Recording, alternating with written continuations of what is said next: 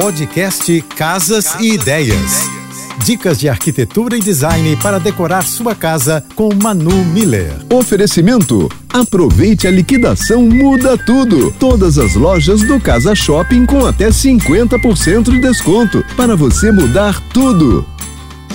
Fui ao Casa Cor de São Paulo essa semana e percebi que todos os espaços tinham galhos e flores desidratadas. Isso porque, com a correria do dia a dia, as pessoas têm evitado plantas e flores frescas devido ao cuidado e tempo que se deve ter. Essa proposta nos aproxima da natureza sem precisar de muitos cuidados. Uma flor desidratada costuma ter um ciclo de vida que pode variar entre um ou dois anos, dependendo do lugar onde estiverem e dos cuidados recebidos. Não é uma espécie de flor seca considerada ideal para usar na decoração. Tudo vai depender do seu estilo. Porém, as flores desidratadas mais procuradas são eucaliptos, antúrios e capim dos pampas, pois combinam com qualquer ambiente. Eu sou fã do capim dos pampas. Beijos e até amanhã.